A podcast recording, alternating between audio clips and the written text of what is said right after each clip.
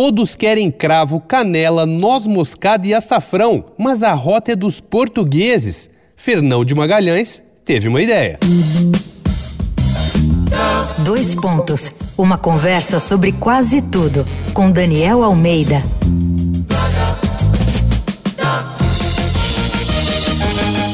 Nesse episódio da série Ao Infinito e Além, aqui do Dois Pontos, a gente fala de expedições que demarcaram novos limites para a humanidade e o destemido Fernão de Magalhães encabeçou uma das mais importantes aventuras rumo ao desconhecido. Ele achou que rolava dar a volta no planeta pelo oeste ou atravessando as Américas.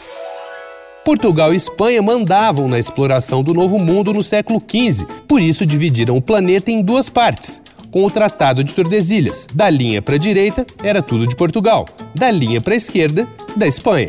E ambos estavam de olho nas mágicas especiarias orientais. O principal caminho para chegar às Índias era contornando a África do Sul, uma rota portuguesa. Por isso, a partir de 1505, a coroa espanhola começou a bancar viagens que tentavam chegar ao Oriente passando pelo Ocidente. Quem pagou a conta foi a Espanha, mas quem idealizou essa aventura foi o português Fernão de Magalhães.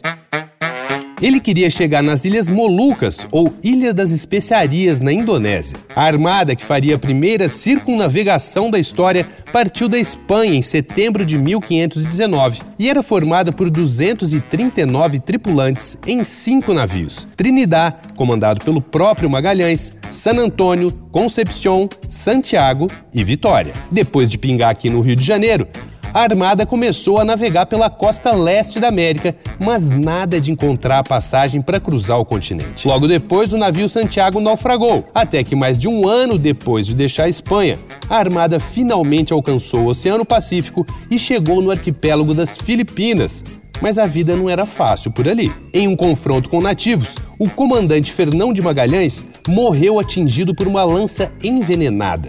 O navio Concepción foi incendiado e a viagem prosseguiu só com o Trinidad e o Vitória. Os dois navios restantes chegaram às Ilhas das Especiarias em novembro de 1522. O Vitória seguiu na direção oeste rumo à Espanha, enquanto o Trinidad ficou na ilha para reparos.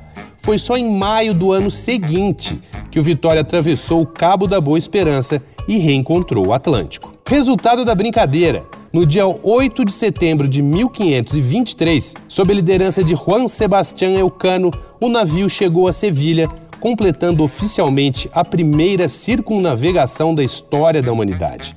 Dos 239 tripulantes que partiram na expedição, apenas 35 sobreviveram. Vai lá no arroba Danico Illustration e dá uma olhada nas ilustrações inspiradas na série Ao Infinito e Além. Eu sou Daniel Almeida, dois pontos, até a próxima.